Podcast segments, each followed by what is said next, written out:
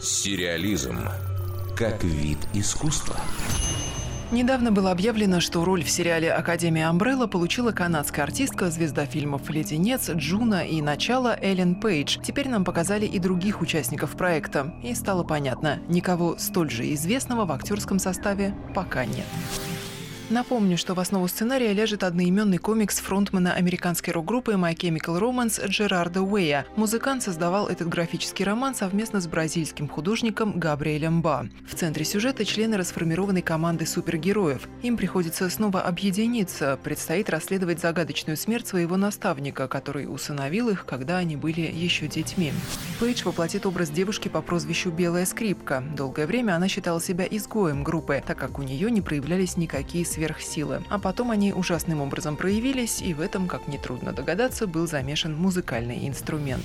Лидера команды, героя с телом гориллы и прозвищем «Космобой», сыграет статный британец Том Хоппер. Среди его предыдущих телевизионных ролей рыцарь Персиваль в сериале канала BBC «Мерлин», Дикон Тарли в «Игре престолов» и пират Билли Бонс в «Черных парусах».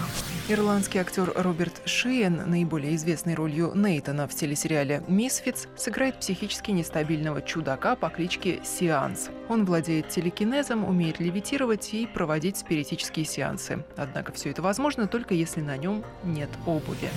Мексиканец Дэвид Кастанеда воплотит образ бунтаря по имени Кракен. Он самый безрассудный, наглый и непокорный член команды. Обожает метать ножи, а еще тайно влюблен в белую скрипку.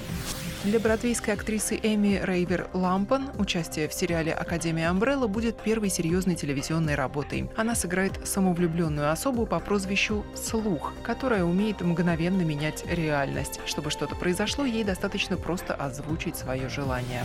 Одного из героев сыграет 14-летний начинающий артист Эйден Галлахер. Ему досталась роль путешественника во времени, тело которого утратило возможность стареть.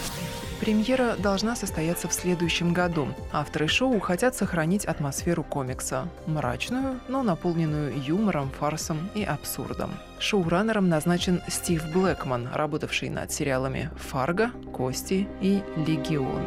Дарья Никитина, Радио России «Культура». Сериализм.